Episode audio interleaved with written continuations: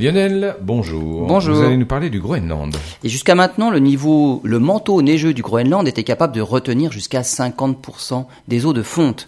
En 2012, des chercheurs de l'Université du Colorado ont découvert dans leurs carottes des plaques de glace.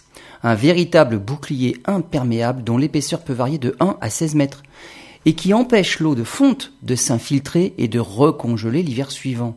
Au lieu donc de s'infiltrer, les eaux de fonte s'écoulent donc jusqu'à l'océan et selon les scénarios envisagés, l'étendue de ces zones de ruissellement pourrait doubler, voire même tripler d'ici 2100. Dans le meilleur des cas, ce phénomène ferait augmenter le niveau des océans de 7 à 33 mm de plus que prévu.